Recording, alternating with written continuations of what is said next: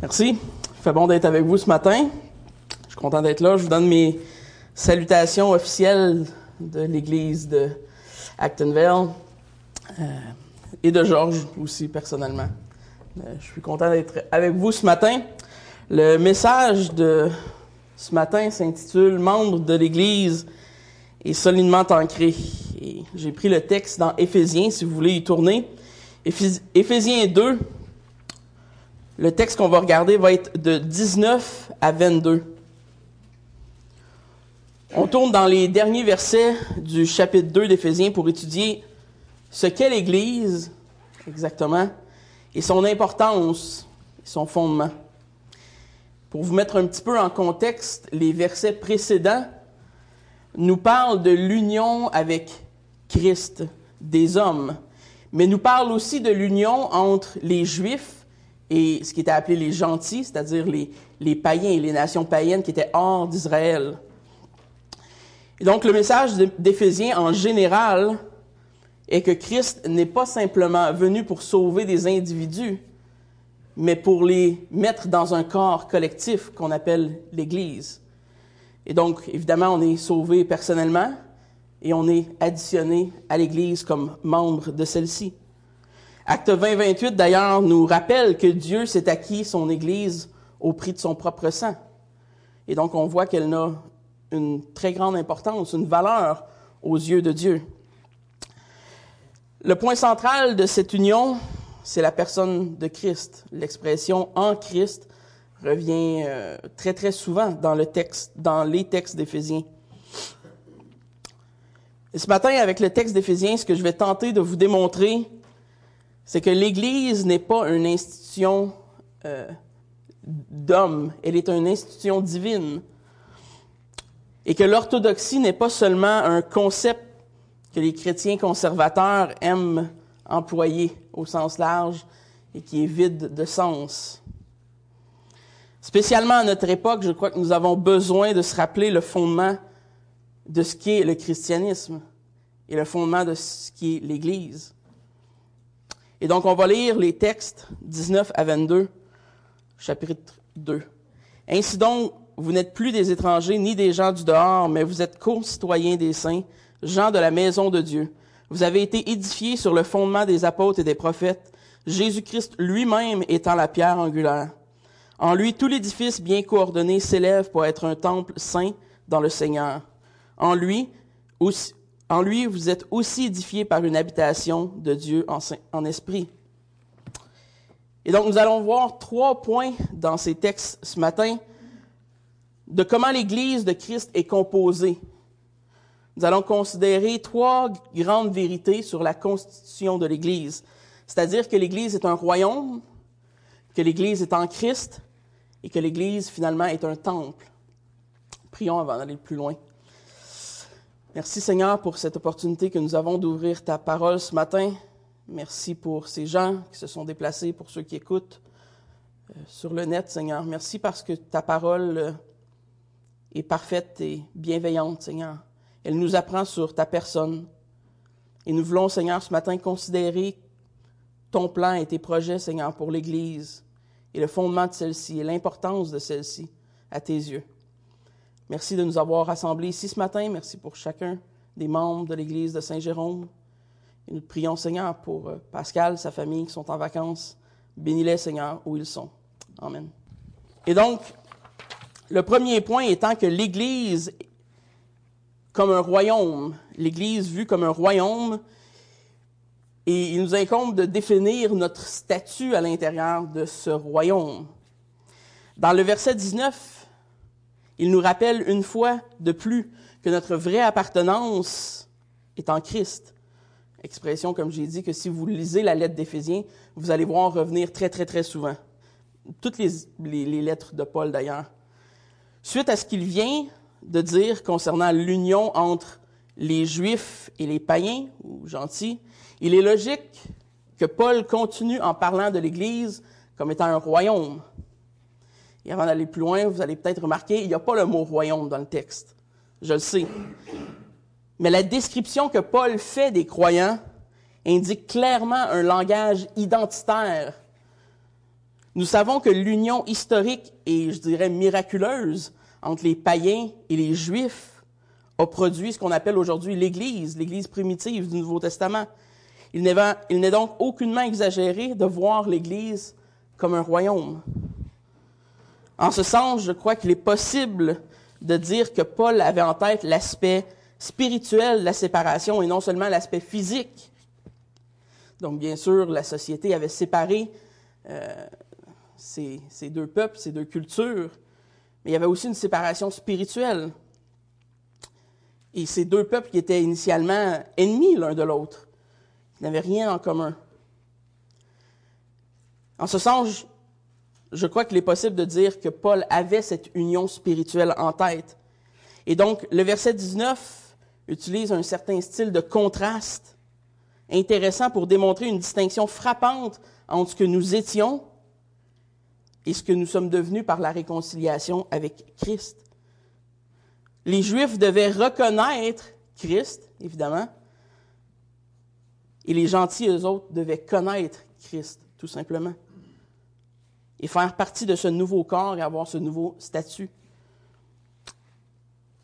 Ainsi donc, vous n'êtes plus des étrangers ni des gens du dehors. L'implication est assez claire. Nous étions un jour en dehors du plan de Dieu jusqu'à ce moment-là. C'est assez explicite dans le texte. Mais dans le contexte, Paul parle aux païens qui étaient à l'extérieur du peuple d'Israël, comme ceux qui étaient euh, initialement exclus le statut que Paul évoque est celui de membre du corps. Il s'applique à tous ceux qui sont dans cette union en Christ. Nous sommes membres d'un nouveau royaume, d'un nouveau corps, d'un nouveau corps. Un corps qui est unique aux enfants de Dieu. L'idée du royaume dans la Bible, vous savez, est définie très différemment relativement à qui vous lisez, et à quel théologien vous lisez particulièrement. Certains théologiens voient le royaume comme étant quelque chose de passé complètement, ou d'autres de complètement futuriste. Certains disent que le royaume est physique, d'autres spirituel. Il peut être facile de se perdre dans toute cette théologie, mais je crois que la meilleure interprétation est celle d'un royaume spirituel qui n'est pas restreint par le temps, puisque notre roi n'est pas temporel et que son peuple sera éternel. Et donc, il serait difficile d'interpréter ce royaume de façon littérale et seulement physique, surtout dans le contexte d'Éphésiens qui parle de l'Église de Christ. Bien sûr, d'une certaine façon, les croyants, vous ici ce matin particulièrement physiquement, faites partie d'un corps physique de chrétiens, d'un royaume visible. Mais le royaume en soi n'est pas seulement limité à notre époque ou à celle apostolique. Dans ce cadre, le royaume de Dieu sera alors de nature éternelle et spirituelle. Nous pourrions ainsi définir un royaume par la présence d'un roi qui règne sur un peuple. Ça fait du sens. Ce royaume inclut que les chrétiens vivent physiquement. Il y a les chrétiens qui vivent physiquement et aussi l'Église catholique de tous les temps, c'est-à-dire l'Église universelle. Dans Romains 14, 17, ça nous pousse aussi vers cette compréhension d'un royaume. Car le royaume de Dieu, ce n'est pas le manger et le boire, mais la justice, la paix, la joie par le Saint-Esprit. Le royaume de Dieu n'est pas un royaume terrestre seulement. Il n'est pas un pays restreint par des limites géographiques ou limité par le temps même. Ça me réconforte de savoir que je vais pouvoir rencontrer Abraham et Noé et Moïse. Le royaume duquel l'Église fait partie est un royaume spirituel qui est exclusivement réservé à ceux qui sont, qui ont été et qui seront en Christ. Et c'est là la clé. L'union à Christ est la seule chose qui nous fait devenir membres de ce royaume. Un espèce de droit de passage, si vous voulez. Dans ce royaume, nous devenons les sujets du roi des rois, du Dieu Tout-Puissant. Ça nous aide à comprendre la description des chrétiens que fait Paul au verset 19, des concitoyens des saints, des gens de la maison de Dieu. Un langage, encore une fois, très visiblement identitaire. C'est leur identité d'être des gens du royaume. Par le salut en Christ, nous devenons membres du corps, citoyens du royaume, de ce peuple élu, de la construction sainte qu'est l'Église. C'est d'ailleurs l'une des raisons pour laquelle nous devons nous rappeler que l'Église n'est pas constituée par ses murs. C'est nous, l'Église. C'est les gens qui sont ici ce matin. C'est les gens qui sont sauvés depuis l'éternité, depuis le début des temps. L'Église, c'est une construction divine d'hommes et de femmes sauvés par grâce qui forment un corps spirituel, un royaume céleste qui est dirigé par nul autre que Dieu lui-même. Et donc, vous pouvez prendre réconfort ce matin. Si vous êtes membre de l'Église, votre maître, votre roi est nul autre que Christ. Et on va voir le deuxième point, c'est que l'Église est aussi fondée sur Christ et par les apôtres.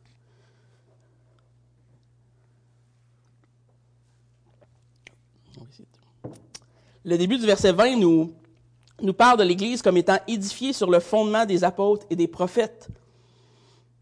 Pourtant, la Bible nous dit que Christ est le seul fondement de l'Église. Est-ce que ce passage se contredit ou contredit le restant des Écritures?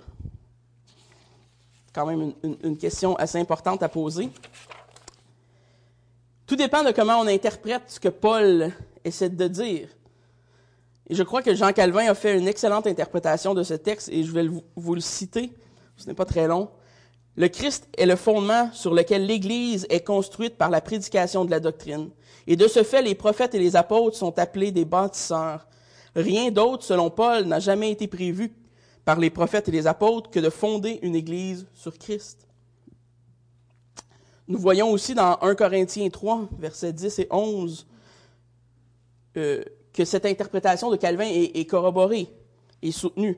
Selon la grâce de Dieu qui m'a été donnée, j'ai posé le fondement comme un sage architecte et un autre bâti dessus, mais que chacun prenne garde à la manière dont il bâtit dessus, car personne ne peut poser un autre fondement que celui qui a été posé, à savoir Jésus-Christ.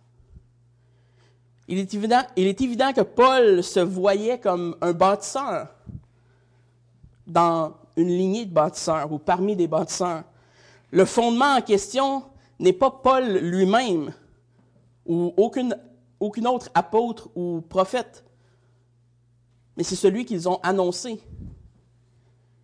Il n'est jamais sous-entendu que ce sont les apôtres et les prophètes eux-mêmes qui sont le fondement. Bien au contraire, c'est celui qu'ils ont tous unanimement proclamé.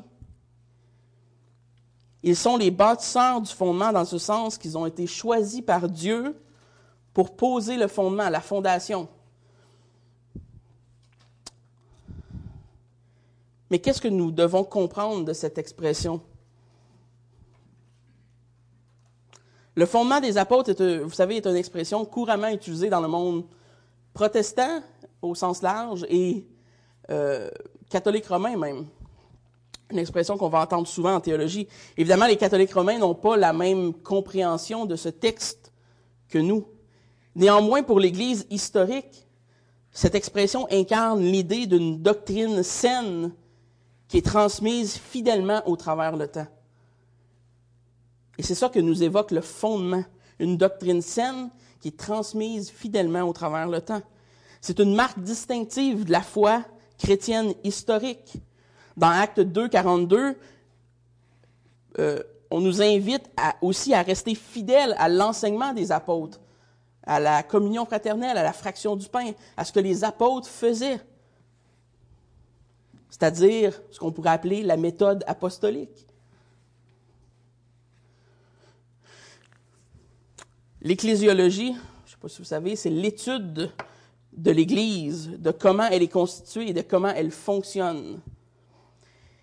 Le but de Paul n'est pas d'idolâtrer les apôtres eux-mêmes, mais de nous exhorter à préserver le cadre, le cadre et la substance de leur enseignement, à les préserver. Ce qu'ils ont mis par écrit est inspiré de Dieu. J'espère que vous le croyez, c'est la base de notre foi, que c'est inspiré de Dieu, que quand on lit la parole de Dieu, ce sont les paroles de Dieu. et proclame la même fondation en Jésus-Christ pour l'Église de tous les temps. Dieu a décidé d'ériger cette fondation instrumentalement par le ministère des apôtres et des prophètes. C'est-à-dire que les apôtres et les prophètes ont été les instruments utilisés pour, Dieu, par Dieu, excusez, pour construire la saine doctrine nécessaire au fondement de l'Église. Un peu comme un contracteur qui envoie ses charpentiers construire une maison.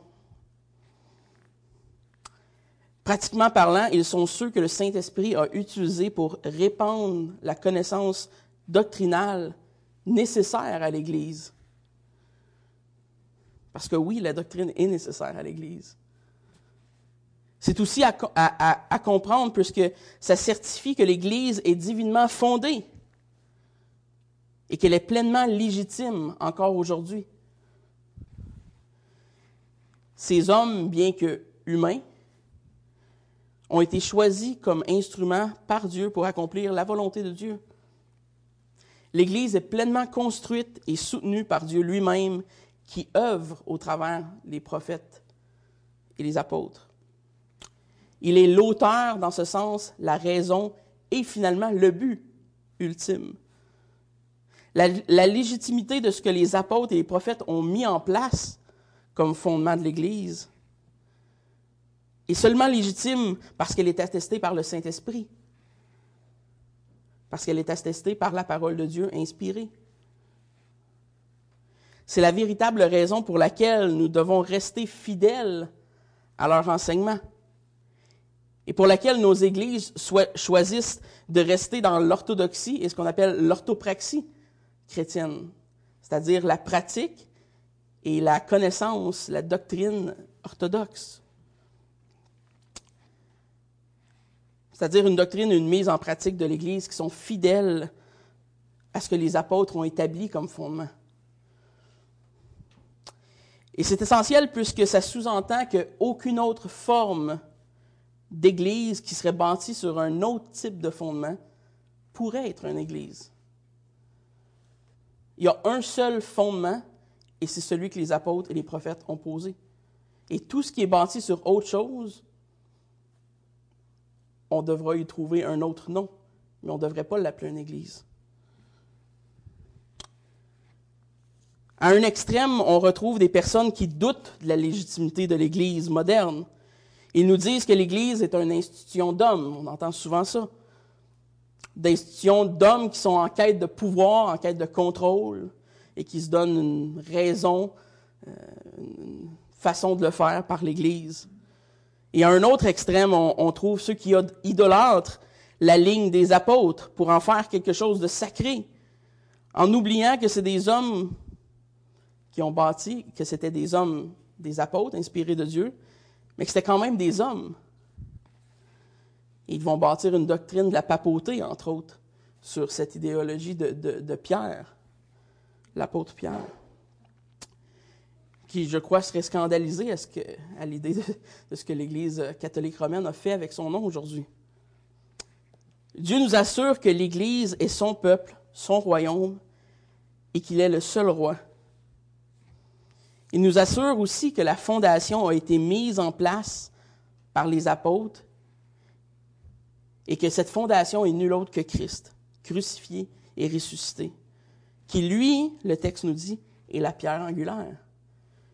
Ce qui nous prouve encore une fois que le fondement qu'ils ont posé, ce n'était pas eux-mêmes, mais c'était Christ. Paul lui-même affirme clairement dans cette vérité dans, Galates 1, versets 8 et 9. Mais si nous-mêmes, si un ange du ciel annonçait un évangile s'écartant de celui que nous, nous vous avons prêché, qu'il soit anathème, nous l'avons dit précédemment et je le répète à cette heure, si quelqu'un vous annonce un évangile s'écartant de celui que vous avez reçu, qu'il soit anathème. Une répétition de deux fois ici pour avertir du sérieux de entretenir ce fondement apostolique, c'est-à-dire Christ.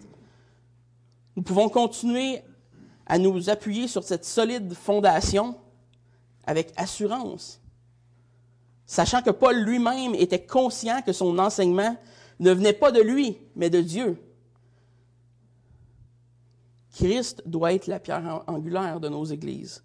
Il doit être le fondement de nos églises. Si nous voulons nous appuyer sur celle-ci avec confiance, sinon, sinon il n'y a pas de confiance, au contraire.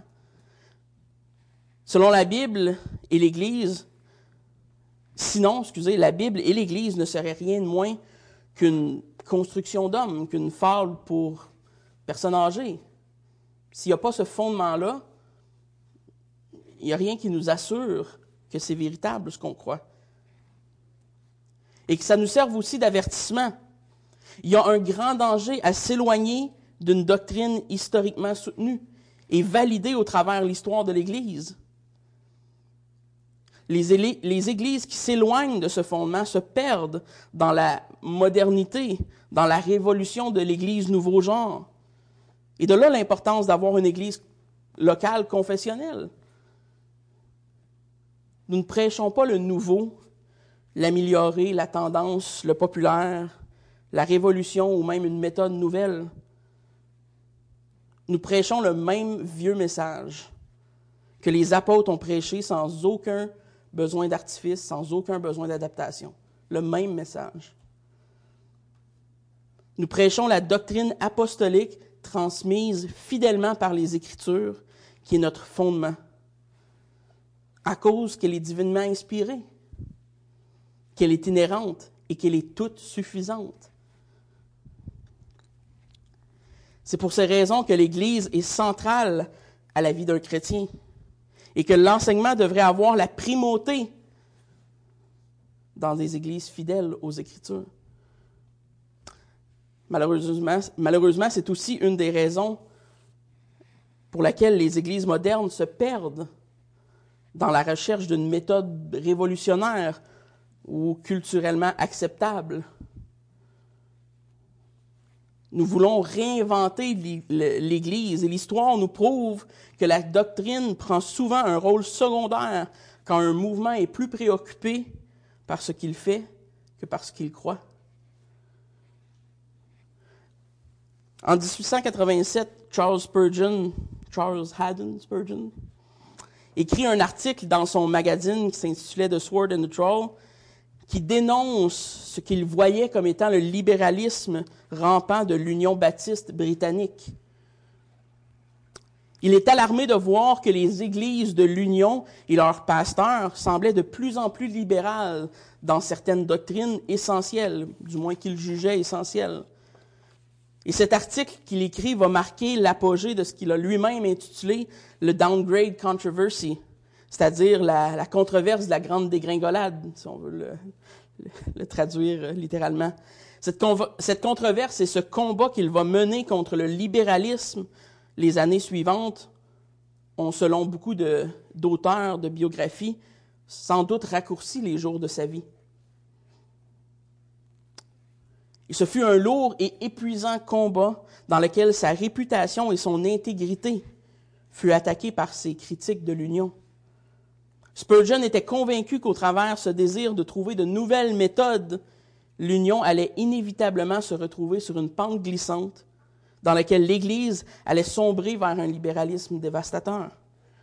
Et l'histoire nous démontre que malheureusement, M. Spurgeon a eu raison les églises de l'Union baptiste se sont plongées dans une foule de théologie libérale et se sont éventuellement éloignées du fondement des apôtres. Nous sommes aujourd'hui forcés de reconnaître que la seule chose que nous apprenons de l'histoire, c'est que nous apprenons rien de l'histoire souvent. Même au Québec, il y a présentement une forte tendance à vouloir adapter l'Église à notre culture et à trouver de nouvelles méthodes et nous voyons que ça mène rapidement à la libéralisation de plusieurs mouvements d'Église, autant dans, dans leur pratique qu'éventuellement dans leur doctrine. Nous vivons présentement le même combat pour une foi et une pratique orthodoxe que Charles Spurgeon a livré dans ces années à l'Union baptiste.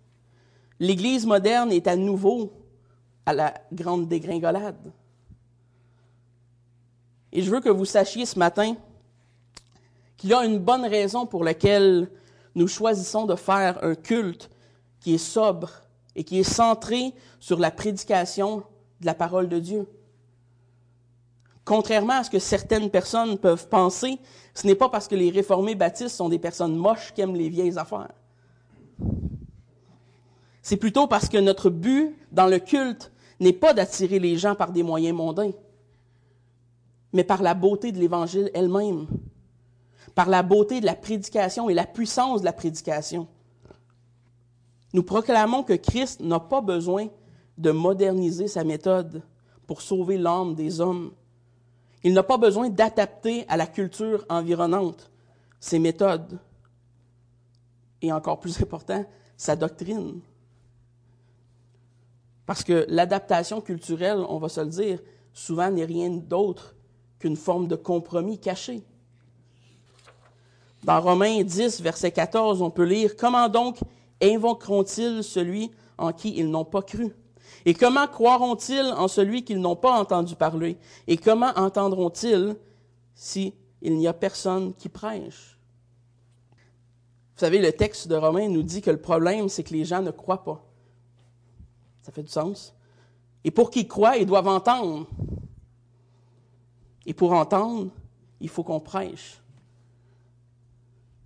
Il ne nous parle pas de concert. Il ne parle pas de café et. J'aime beaucoup les cafés et les beignes. Il ne nous parle pas de spectacle. Il ne nous parle pas d'un style musical plus cool et hip. Non, il nous dit prêche. Prêche la parole. Vous savez, c'est très simple. On se complique beaucoup la tête, je crois, dans nos méthodes, dans notre méthodologie, dans notre façon de vouloir approcher l'Église. Prêche fidèlement le fondement de l'Évangile. C'est un sage et grand conseil qu'on devrait donner à nos prédicateurs. Et vous savez pourquoi plusieurs croyants refusent de suivre cette méthode? Dans toute sa simplicité? C'est parce que nous savons que les gens vont probablement nous détester nous humilier pour notre annonce de l'Évangile faite de cette façon-là. Et ça prend du courage d'annoncer l'Évangile dans notre contexte aujourd'hui de façon orthodoxe.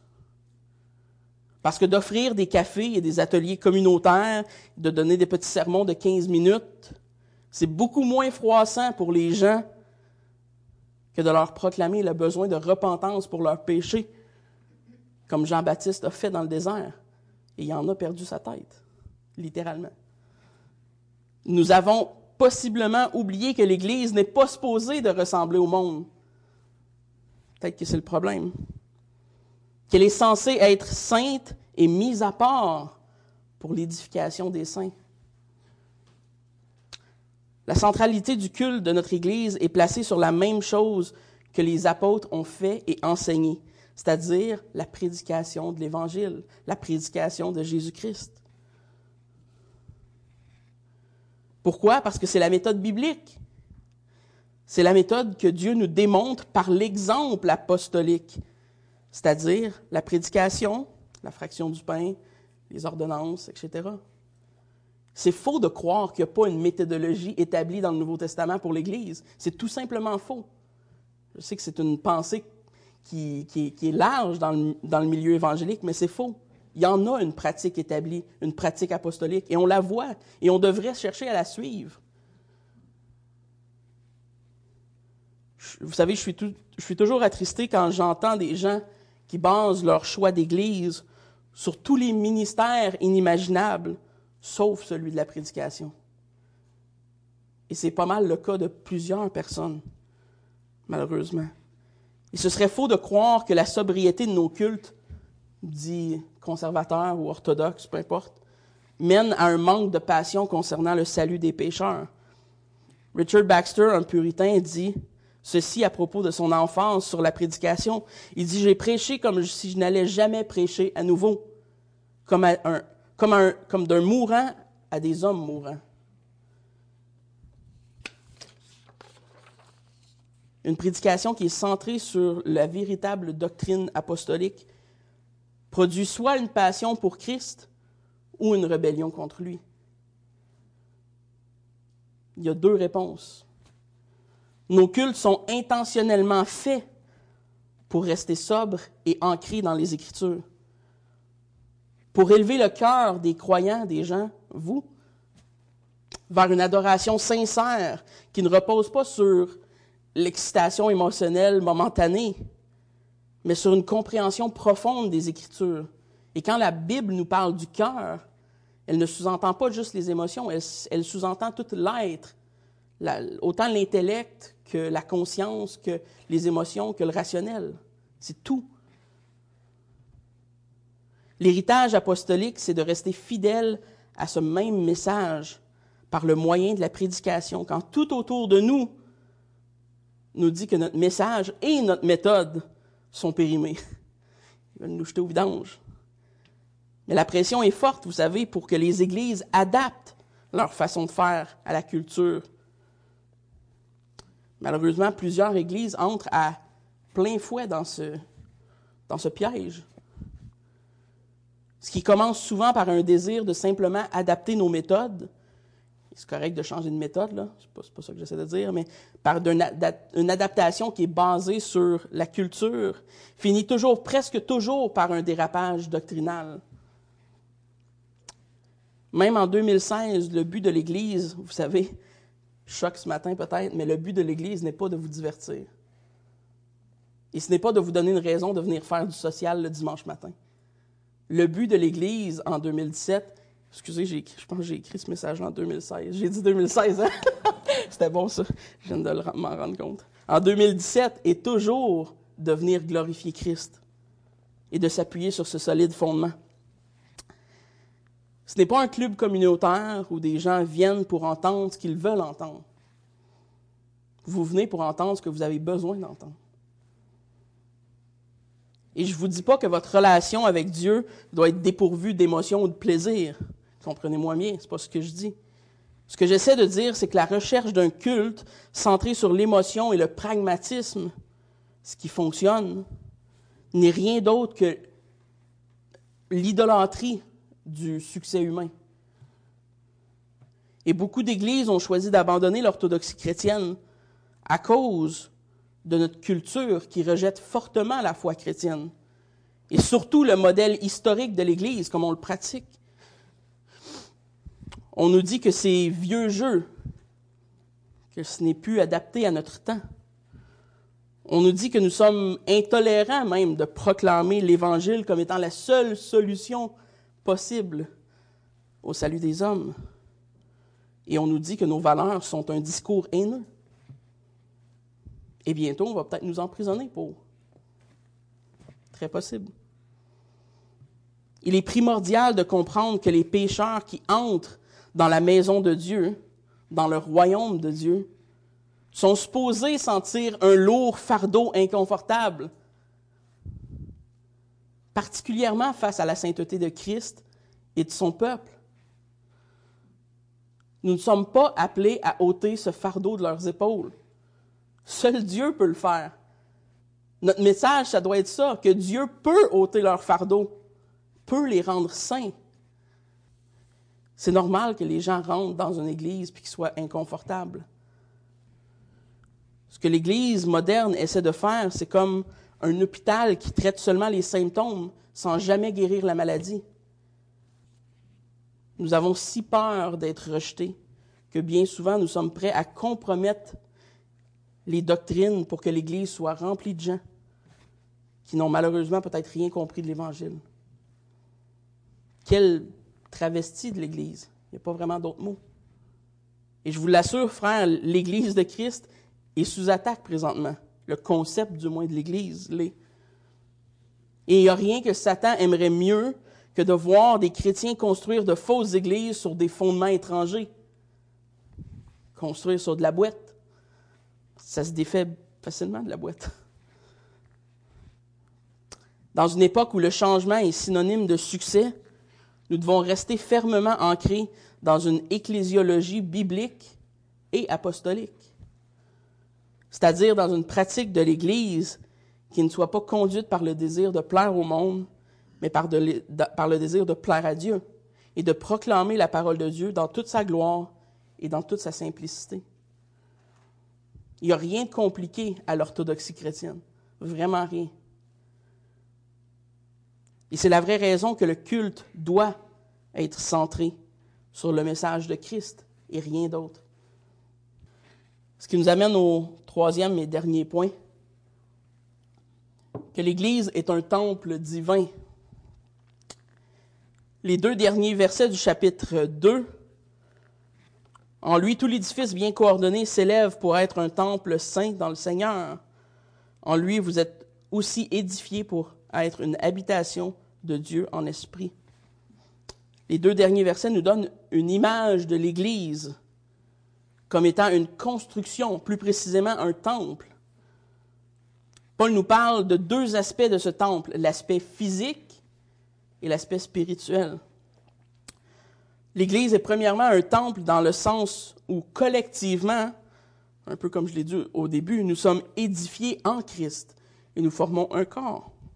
Les croyants sont donc physiquement et collectivement mis en commun. La phrase en grec transmet l'idée d'une maison qui est d'une bâtisse qui soit jointée fermement ou qui soit, en bon québécois, tissée serrée. Il y a aussi l'idée de grandir et de prendre de l'expansion. En lui, évidemment, fait référence à la pierre angulaire, en Christ. Et donc, c'est en lui que nous bâtissons, que nous grandissons fermement tissés ensemble. L'idée, c'est que le croyant, l'Église, est comme une bâtisse qui prend de l'expansion pour devenir ce beau temple glorieux à la gloire de Dieu. Et j'espère que c'est comme ça que vous voyez l'Église, parce que c'est comme ça que Dieu la voit. Et deuxièmement, le verset 22 fait allusion à l'aspect spirituel du temple. Les croyants sont non seulement physiquement unifiés, mais aussi spirituellement unis. Ils ont une seule foi, un seul Dieu, une seule fondation, qui forme un temple spirituel qui est uni en la personne de Christ. L'unité en question est autant physique que spirituelle. Le temple est une image employée pour décrire la présence de Dieu. Dans l'Ancien Testament, le temple était l'endroit où il nous est dit que Dieu résidait sur terre. Évidemment, on en comprend que c'est un anthropomorphisme, puisque Dieu n'a pas de corps physique comme l'homme. Mais c'est une façon de nous faire comprendre que Dieu choisit de se révéler spécialement à l'homme dans sa demeure, c'est-à-dire le temple. Et dans le Nouveau Testament, cette même image du temple est employée pour l'Église et les individus qui la constituent. Mais l'accès est grandement amplifié. L'expression en lui qui définit le temple nous montre que l'Église est désormais ce temple de la nouvelle alliance. Nous avons donc accès à Dieu en tout temps parce que nous sommes unis en Christ. Et donc nous avons toujours accès à la présence de Dieu. C'est-à-dire que la présence de Dieu est manifestée dans son corps qui est nul autre que l'Église. Et vous savez, la caractéristique principale qu'on retrouve de l'Église ou du temple, c'est sa sainteté. Dans 1 Pierre, verset, 1 euh, Pierre 1, verset 16, vous serez saints car je suis saint. Assez, assez direct. Dans le psaume 93, verset 5, tes témoignages sont entièrement véritables. Ta sainteté convient à ta maison, ô Éternel, pour toute la durée des temps. Vous savez, les églises de l'Union baptiste du temps de Spurgeon et nos églises modernes, par le fait même, désirent plaire au monde par différentes approches, qu'on pourrait dire, qui sont mondaines souvent. Et ils oublient la vraie caractéristique de l'Église en faisant cela. Ils oublient que la vraie caractéristique de l'Église n'est pas d'être attrayante, c'est d'être saint. Le problème avec le, le désir des églises modernes, c'est que ces méthodes, par ces méthodes, elles essaient d'adapter à la culture populaire autour d'elle. Et vous savez, le monde sera toujours meilleur que nous pour plaire aux pécheurs. Et si c'est avec eux qu'on essaie de compétitionner, ça risque de ne pas fonctionner. Mauvaise nouvelle. Si notre mission est d'aller chercher les gens pour leur, par leur plaisir ou par la culture ou parce qu'ils aiment, pour les attirer dans l'Église, nous allons inévitablement devoir entrer le monde dans l'Église. Malheureusement, c'est exactement ce qui arrive dans plusieurs églises. Ils ont suivi le raisonnement logique jusqu'au bout. Et on y perd la simplicité du fondement de l'Évangile, la simplicité du fondement apostolique. Nous devons, rester solidement ancrés, comme mon titre le dit, sur le fondement bien établi. Il est bien établi, ce fondement des apôtres et des prophètes, en tant que membres de l'Église de Christ. Notre but, c'est d'être une communauté, un temple, un corps, un royaume. Utilisez l'image que vous voudrez de ceux que j'ai pris ce matin. Mais l'idée, c'est l'union des chrétiens qui forment le reflet de ce qui est Dieu, un reflet de la sainteté de Dieu au sein d'une église locale, d'une congrégation. Laissons à Dieu la responsabilité d'attirer les hommes à lui par le moyen de la prédication, par le moyen de la parole de Dieu, pure et simple. Et vous savez, la tentation sera de plus en plus forte. Et vous devez préparer vos cœurs et connaître la volonté de Dieu au sujet de l'Église. Parce que si on n'enseigne plus sur ce que c'est l'Église, l'Église va devenir quelque chose de totalement différent d'ici X nombre d'années. Le temps où les hommes se donnent des prédicateurs et des églises à leur goût pour soulager leur démangeaison d'oreilles, il est déjà arrivé. Ça fait longtemps qu'il est arrivé, mais on le voit particulièrement aujourd'hui. Et c'est pourquoi il est essentiel de chérir notre héritage confessionnel en tant que réformés baptistes. Nous faisons partie d'un rare mouvement, vous savez, conservateur au Québec. Il n'y a pas beaucoup d'églises qui sont confessionnelles. Mais nous devons lutter pour que l'Église demeure le pilier de la vérité.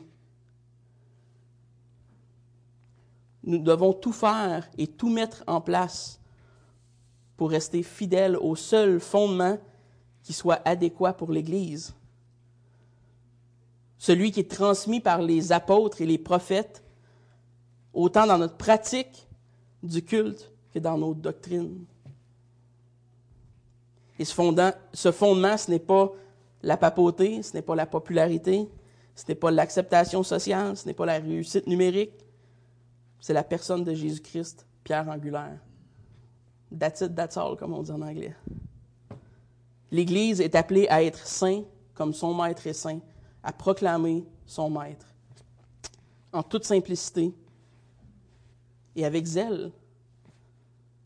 J'espère que vous êtes prêts à mener ce combat pour la gloire de Dieu et pour l'intégrité de son épouse, l'Église, puisque vous êtes membre de l'Église et que vous devrez être, ou vous êtes, j'espère, solidement ancré en Christ, vous aussi. Terminons par la prière. Merci Seigneur de nous avoir montré ton, toute ta sagesse, Seigneur, euh, en ce qui concerne l'Église. Nous voulons prier, Seigneur, ce matin que tu puisses continuer à bâtir ton Église dans la sainteté, dans la simplicité de ton Évangile. Merci d'avoir posé ces fondements. Merci pour les apôtres et les prophètes, Seigneur, qui ont proclamé ton nom depuis des années et qui ont écrit les saintes écritures, Seigneur, comme témoignage inhérent et parfait, Seigneur, à ta bonne, à ta bonne parole. Merci Seigneur parce qu'on peut euh, pleinement se fier à elle comme étant un sûr rocher, Seigneur.